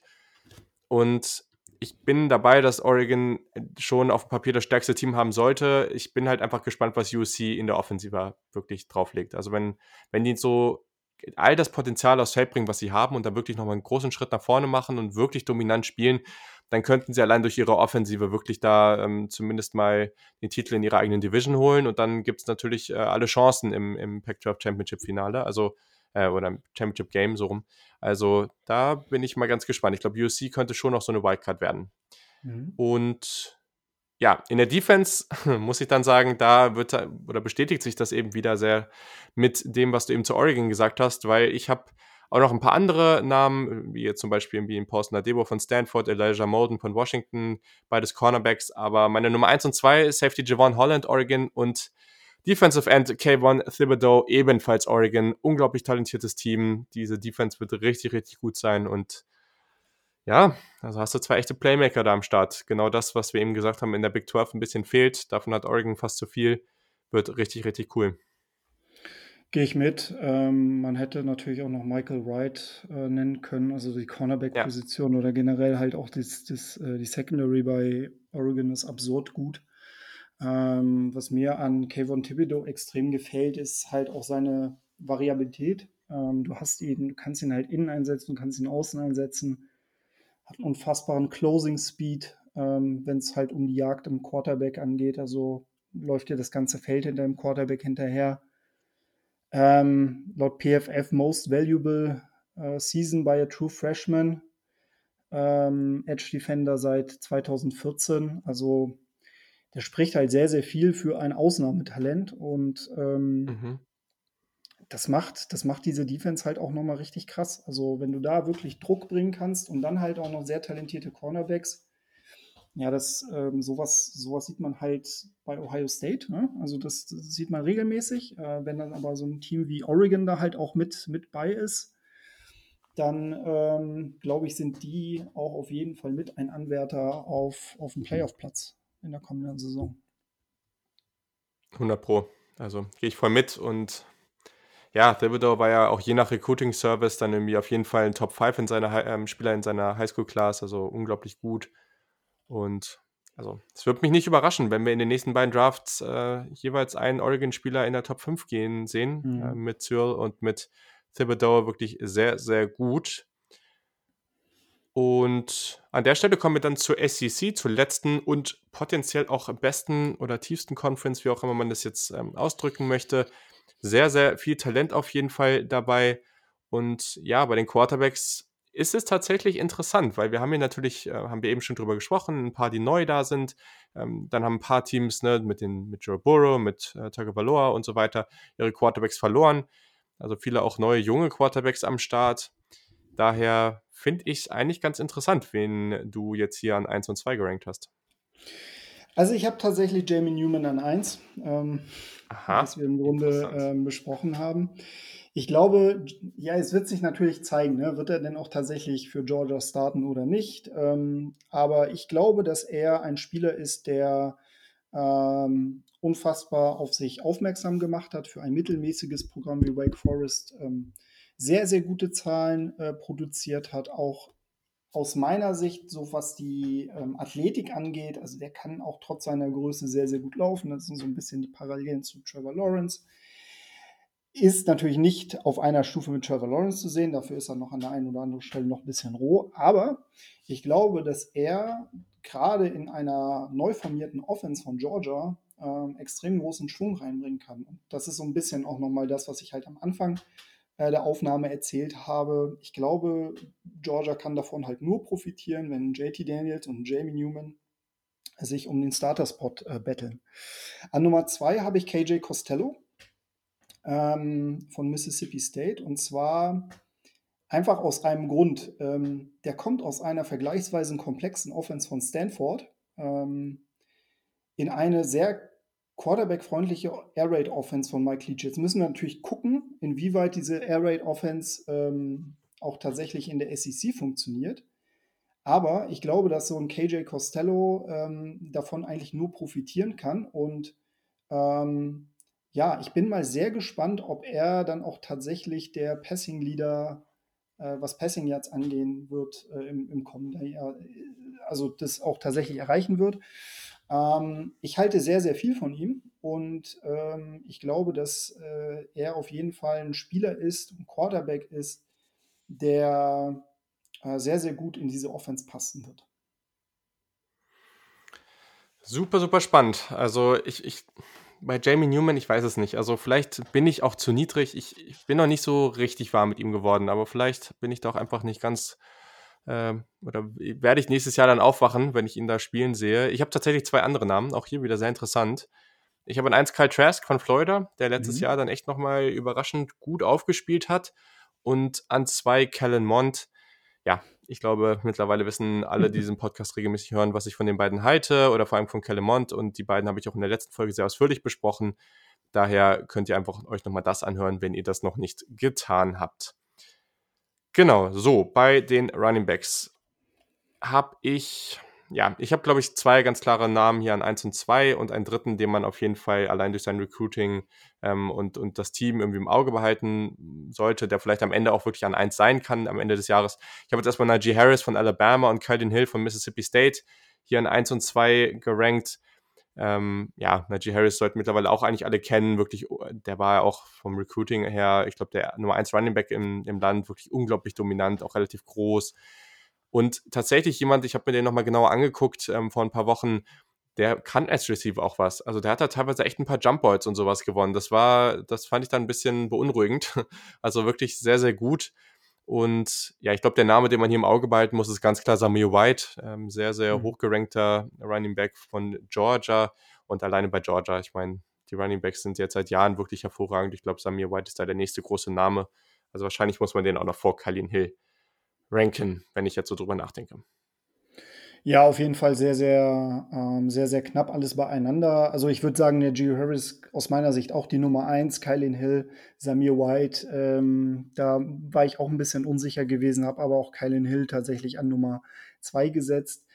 Auch wiederum so eine Sache. Ne? Ich bin natürlich auch sehr gespannt, wie, die, äh, wie, wie er dann in so einer Offense dann auch entsprechend äh, eingesetzt wird, ähm, die dann im Grunde ihm vielleicht auch ein bisschen mehr Raum verschafft. Ähm, aber da gehe ich auf jeden Fall mit. Mensch, da sind wir uns ja hier an der Stelle mal richtig einig. Sehr, sehr schön. Mhm. Und ich habe so einen Verdacht, dass wir uns zumindest beim ersten Wide Receiver auch relativ einig sind. Es würde mich schon sehr überraschen, wenn du da jetzt nicht Jamar Chase hast. Ich habe Jamar Chase an. das, ist, äh, das ist ja schon mal gut, aber äh, man darf, nicht, man darf nicht vergessen, hier ist sehr, sehr viel äh, Receiver-Talent in dieser Conference. Ja. Und ich fand es unglaublich schwer. Also, von dem, was ich dieses Jahr gesehen habe, nehme ich jetzt Jalen Waddle an zwei. Ähm, aber man darf halt die Jungs so Devontae Smith, der auch in seinem Team spielt, den darf man echt nicht unterschätzen. Und dann ist George Pickens so die große Wildcard. Also es kann echt sein, dass wir am Ende des Jahres zurückgucken und sagen, oder ich vor allem auch zurückgucke und sagen muss, okay, Jamie Newman hätte an eins sein müssen, hm, okay, Samuel White hätte an eins sein müssen und George Pickens hätte an eins sein müssen. Weil was der da auch liefert mit seiner Größe, die er auch hat, unglaublich athletisch, also ganz, ganz starker und spannendes Prospect. Deswegen, hier ist ganz, ganz viel Talent in dieser, in dieser Gruppe und jetzt bin ich gespannt, wen du da an zwei hast. Also ich habe tatsächlich Devonta Smith an zwei. Ähm, es okay. ist aber so, äh, es, ich, ich muss ganz ehrlich sagen, ähm, ich habe mich da auch sehr schwer getan, weil Jalen Waddle natürlich auch ähm, legitimer äh, Nummer zwei Spieler hier in der Liste wäre. Ehrlich gesagt sogar auch Nummer eins. Also ich glaube, dass, dass die mhm. talenttechnisch auch gar nicht so weit weg voneinander weg sind. Ich bin aber auf jeden Fall ein ganz großer George Pickens-Believer. In meiner, äh, in einer meiner Episoden hatte ich den auch in, in also extrem detailliert auch nochmal vorgestellt. Also was der im Grunde aus dieser passlahmen Offense ähm, letztes Jahr rausgeholt hat, war schon absurd und vor allem auch der Sugar Bowl gegen Baylor war, war Wahnsinn. Da hat er nochmal richtig gezeigt, was er kann. Ähm, es wird ein, bisschen, wird ein bisschen davon abhängen, aber da mache ich mir ehrlich gesagt, eigentlich mache ich mir da keine Gedanken, weil Devonta Smith und Jalen Waddle, die könnten aus so einer passlahmen Offense aus Georgia auch viel machen. Also die sind halt einfach, ähm, das sind halt einfach absurd gute Receiver, Punkt. Und ähm, deswegen, also Jama Chase muss man natürlich ein bisschen gucken, ähm, wie er jetzt damit klarkommt, dass er quasi so das letzte Überbleibsel der Vorsaison ist. Aber ähm, ja, Talent, talentiert ist er und er wird halt auch gute Zahlen aufs Tablet bringen. So, und bei der Defense, also äh, als ich darüber nachgedacht habe, gab es für mich nur einen Namen an eins. Aber hier bin ich jetzt mal gespannt, wen du da hast. Also ich habe an zwei Derek Stingley. Und an zwei? Glaube, an zwei, tatsächlich, ja. Aha. Ähm, ja. Ähm, ja, also ich bin auch ganz großer Believer.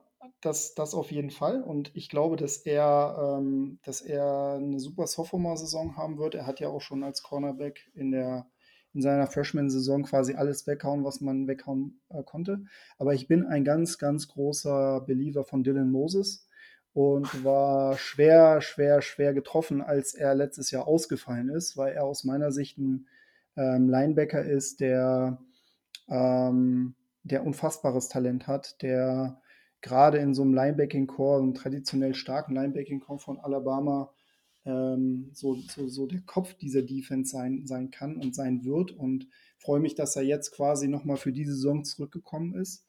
Äh, hoffe, dass er fit bleibt und dass er ähm, ja, wirklich seinen Stempel auch nochmal aufdrücken kann, damit er in der nächsten, damit er im nächsten Draft dann halt auch hochgeht, weil ich sehr, sehr viel von ihm halte. Ähm, genau, und sogar, also wie gesagt, Derek Stingley ähm, ist ein Ausnahmespieler, absolut. Ähm, ich glaube aber, dass, dass, dass, seine, dass seine richtig krasse Zeit vermutlich erst noch so als Junior kommen wird. Sehr, sehr spannend. Ich habe dann gerade, als du dann ja, dein, dein Nummer 1 Spieler so angeteasert hast, überlegt, wen du da haben könntest. Und dann bin ich auf einmal auch gekommen und dachte, ah ja, stimmt, Dylan Moses könnte er jetzt auch noch, ähm, könnte er jetzt auch noch haben. Den habe ich tatsächlich gar nicht dabei, aber ich glaube, das liegt auch so ein bisschen an der Verletzung und dass ich jetzt ja. einfach mal erstmal abwarten will, wie der zurückkommt. Aber ja, für mich ist es Derek Stingley an 1. Also, was ein Cornerback-Prospect. Unglaublich.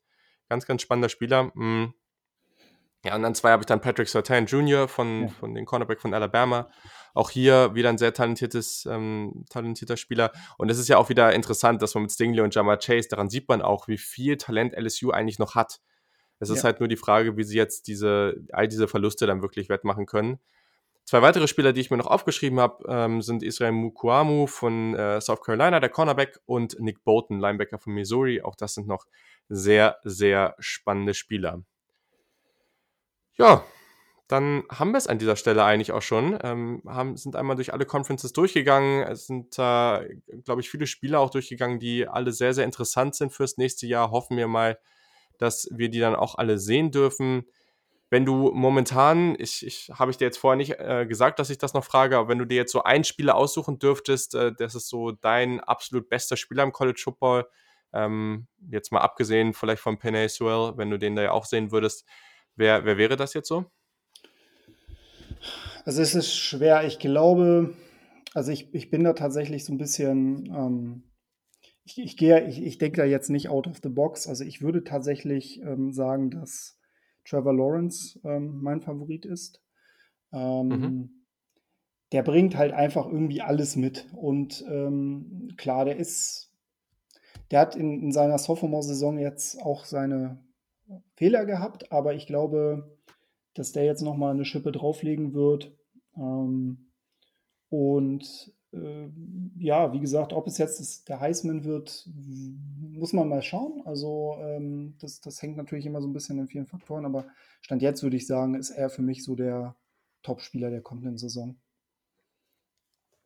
Jo, ich glaube, da muss man irgendwo äh, zumindest mal mitgehen glaube, andere Spieler, die von dem, was sie schon gezeigt haben, einfach auch dieses, dieses Potenzial haben, so dominant zu werden, sind tatsächlich Chase und Stingley. Also ich glaube, die, ähm, wenn, wenn die sich jetzt noch mal einen Ticken verbessern würden, dann, dann wäre das, glaube ich, schon sehr, sehr absurd. Aber wir hatten natürlich auch viele wirklich andere hervorragende Spieler auf dieser Liste. Und ja, genau. Dann hau doch noch mal kurz raus. Wie geht es bei dir im Podcast in den nächsten Wochen weiter? Ja, also ich ähm, werde nach wie vor fleißig Team ähm, Vorstellung machen. Ich suche dann nach wie vor nach Fans, die über ihr Lieblingsteam sprechen. Ähm, guckt gerne meine mhm. Liste, welches Team halt noch nicht mit dabei war. Ähm, falls ihr Interesse habt, schreibt mich gerne an. Ähm, da mache ich das, das ist definitiv äh, eine Sache, die ich gerne sehe. Ähm, dann möchte ich noch so ein bisschen was in Richtung ähm, historischen Content machen. Das ist Mhm. Zugegebenermaßen doch ein bisschen aufwendiger zu produzieren, aber ähm, da bin ich recht optimistisch, dass ich so in den nächsten, ja, ich sag mal so zwei, drei Wochen meine Folge habe, die, die dann rauskommt. Und ähm, ja, je näher es halt Richtung Saison geht, ähm, natürlich auch ein bisschen mehr in Richtung Previews, ähm, dann auch natürlich wiederum mit Gast, äh, dann auch so ein bisschen die, äh, Second Perspective. Äh, ich werde ja dann noch bis zum Anfang der Saison noch meine Previews in schriftlicher Form bei scoutreport.de veröffentlichen. Da könnt ihr auch gerne reingucken. Ähm, aber das ist so der, der grobe Plan und die grobe Marschrichtung für die nächsten Wochen. Ja, sehr, sehr gut. Das klingt doch hervorragend. Da hört auf jeden Fall unbedingt rein. Diese Folgen, auch gerade zu den einzelnen Teams, sind immer sehr spannend, sehr detailliert, sehr, sehr hörenswert. Und genau, wenn ihr Peter folgen wollt äh, auf Twitter, dann habe ich natürlich schon am Anfang genannt, aber sonst guckt doch einfach nochmal in die Show Notes, da habe ich das auch nochmal alles reingeschrieben, dann ist das vielleicht etwas einfacher. Ja, sehr, sehr schön, dass du wieder am Start warst. Hat, mich, hat mir viel Spaß gemacht, hat mich gefreut und ich hoffe, wir können das in diesem Sommer und in der Zukunft natürlich noch äh, des Öfteren wiederholen. Ja, total gerne. War eine super, super coole Folge.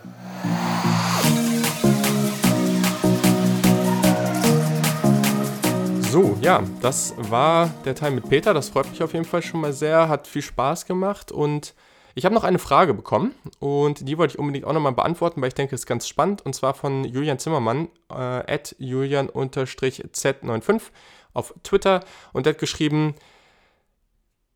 Öfters liest man im Rahmen von Recruiting-Bewertungen auch etwas zu den finanziellen Ausstattungen der einzelnen Programme. Könntest du deshalb im Podcast mal darauf eingehen, wie sich grundsätzlich die Programme finanzieren und warum es Unterschiede gibt?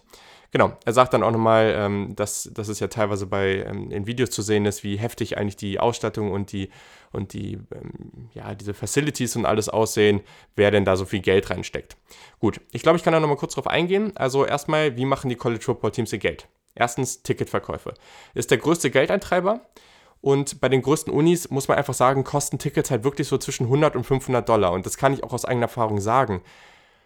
Geht man zu einem normalen Spiel oder einfach so ein Non-Conference-Game, ich glaube damals war es zum Beispiel gegen Tulsa oder auch so ein Spiel in der Conference gegen Indiana, kein besonders großes Spiel. Du bezahlst für die Tickets ganz oben, für die schlechtesten Tickets, wenn du früh bist, so 70, 80 Dollar und normalerweise so 100. Für sehr gute Tickets dann auf jeden Fall 500 Dollar oder mehr.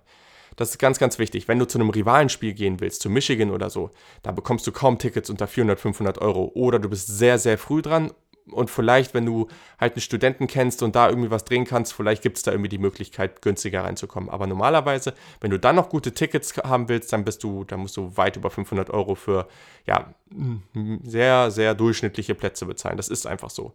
Und ihr müsst einfach sehen auch, dass im College Football, gerade bei den großen Programmen, sind die Spiele alle ausverkauft. Ja, das heißt, die machen damit echt, echt viel Asche. Genau, dann natürlich die TV-Gelder. TV-Gelder, die sind äh, ebenfalls sehr, sehr wichtig, aber gleichzeitig nicht so wichtig, wie viele es denken häufig. Auch die, Anz also die, die Unterschiede bei den Auszahlungen sind da sehr unterschiedlich, weil das können eben mal für kleinere Spiele 100, 150.000 sein und für sehr große Primetime-Spiele dann aber auch mal irgendwie 1,5 Millionen US-Dollar. Sehr große Unterschiede.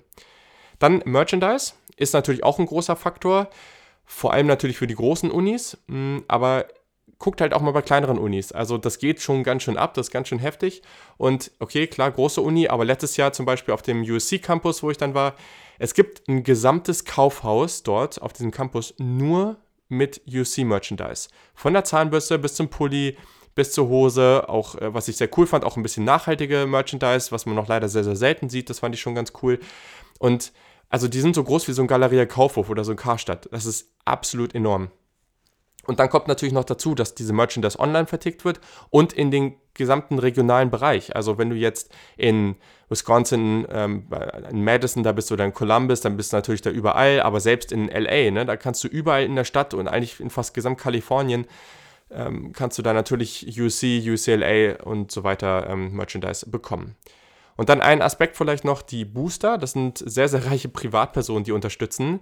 Das sind natürlich auch wichtig und werden sicherlich auch immer wichtiger, aber die Rolle ist nicht immer so objekt, also offensichtlich und die Finanzen werden halt eher ein bisschen verdeckt. Also da hat man nicht ganz so viele Einblicke. Man hört häufig aber auch, dass Booster Forderungen stellen und dann halt auch bereit sind, da eben was zu investieren. Das heißt, wenn sie sagen, der Head Coach muss weg, dann sagen sie, okay, ich würde dann auch den Buyout übernehmen und so ein Buyout bei einem Head Coach, der vielleicht auch noch ein paar Jahre im Vertrag hat, das kann dann auch schon mal ein zweistelliger Millionenbereich sein. Grundsätzlich kann man sagen, dass der College Football dann auch die gesamten anderen Sportarten finanziert, die so am College ähm, ja, passiert. Also äh, Basketball hat schon dann oft noch so ein bisschen ähm, Revenue. Also gerade bei den guten Unis bist du da auch nochmal bei 10 bis 20 Millionen im Jahr dabei. Aber alle anderen Sportarten werden eigentlich komplett vom College Football finanziert. Die Unis, die am meisten Geld machen, kann ich jetzt hier nochmal kurz aufzählen und das inkludiert tatsächlich auch Basketball, also Männer- und ähm, Frauenbasketball. Aber wie gesagt, das ist ein sehr, sehr kleiner Anteil daran, deswegen hat äh, diese, diese Aufzählung jetzt auch viel mit Football zu tun. Also wenn man drauf guckt, an 25 ist zum Beispiel UCLA mit, mit knapp 100 Millionen. Und Unis wie Washington oder Louisville bewegen sich auch in den Bereichen. Und das sind ja wirklich keine, also Unis, die im College Football momentan wirklich viel bewegen so. Wenn wir aber auf die Top 5 gucken, an 5 erstmal Alabama, 148 Millionen. An 4 Michigan, 152. Ohio State an 3, 167. An 2 Texas, 183 Millionen. Und, an, und tatsächlich an 1 Texas AM, 192 Millionen. Also ihr seht, in Texas ist Football riesig und das spiegeln diese Zahlen auch wieder. Nach der Top 5 kommen dann aber auch erstmal viele Big Ten und vor allem SEC-Teams. Also das sind schon so die Bereiche in den USA, wo Football dann sehr, sehr groß ist. Genau. Sonst gibt es noch ein kleines Announcement am Ende. Es gab ja vorgestern, vorvorgestern irgendwie ein paar Umfragen auf Twitter zum Thema NCAA Football 14. Ihr habt euch entschieden, dass ich da mal eine Karriere oder einen Dynasty Mode mit USC, also den USC Trojans, machen soll. Einfach mal so USC wieder aufbauen. Ähm, ja, sind ja momentan nicht so mega gut unterwegs. Und ja, das passiert jetzt. Also ich habe eben schon was aufgenommen dazu. Es wird das Ganze auf YouTube zu sehen geben, aber über den Saturday Kickoff YouTube-Kanal. Ich werde das auch auf Instagram und, und Twitter und so überall nochmal posten. Und da könnt ihr dann reinschauen und euch das mal geben. Also, das erste Spiel war auch wie im echten in der echten nächsten Saison, dann gegen Alabama. Das war unglaublich spannend, also wirklich bis zum Ende. Da bin ich mal gespannt auf das Feedback. Und äh, ja, also sagt allgemein, was ihr euch auch vielleicht für das Format wünscht oder was ihr da für Feedback habt. Da bin ich auf jeden Fall offen für Neues. Ist aber auch, ich habe das auch gerade erst angefangen, ich habe das vorher noch nie gemacht. Daher äh, seht es mir nach, wenn das noch nicht ganz ideal ist. Genau, sonst war es das eigentlich an dieser Stelle. Nächste Woche geht es dann mit den Conference-Previews los. Darauf freue ich mich auf jeden Fall schon sehr. Wenn ihr dafür noch Vorschläge oder Wünsche habt, dann haut es auf jeden Fall noch raus. Aber ich denke, das wird so ganz cool. Bis dahin ja, ich hoffe, ihr habt besseres Wetter als gerade. Gerade ist es sehr regnerisch, aber ich denke, das bessert sich wieder. Und dann, ja, hoffe ich, ihr habt ein wundervolles Wochenende und bis zum nächsten Mal.